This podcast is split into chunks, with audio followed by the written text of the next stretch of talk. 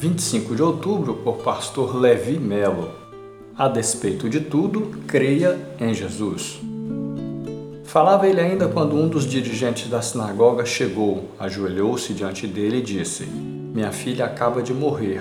Vem e impõe a tua mão sobre ela, e ela viverá. Mateus 9, verso 18. Em meio a qualquer tipo de crise que vivamos, o mais sensato a ser feito é agarrar-se confiadamente nas mãos de Deus. Esse tipo de atitude irá exigir de nós uma vida desapegada.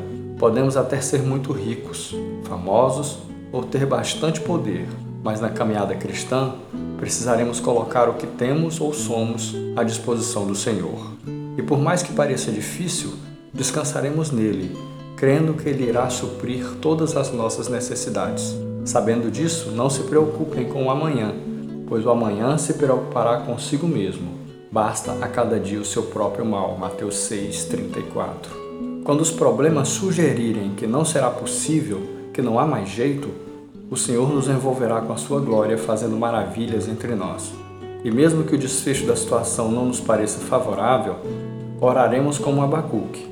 Mesmo não florescendo a figueira, não havendo uvas nas videiras, mesmo falhando a safra de azeitonas, não havendo produção de alimentos nas lavouras, nem ovelhas no curral, nem bois nos estábulos, ainda assim eu exultarei no Senhor e me alegrarei no Deus da minha salvação. Abacuque 3, 17 e 18.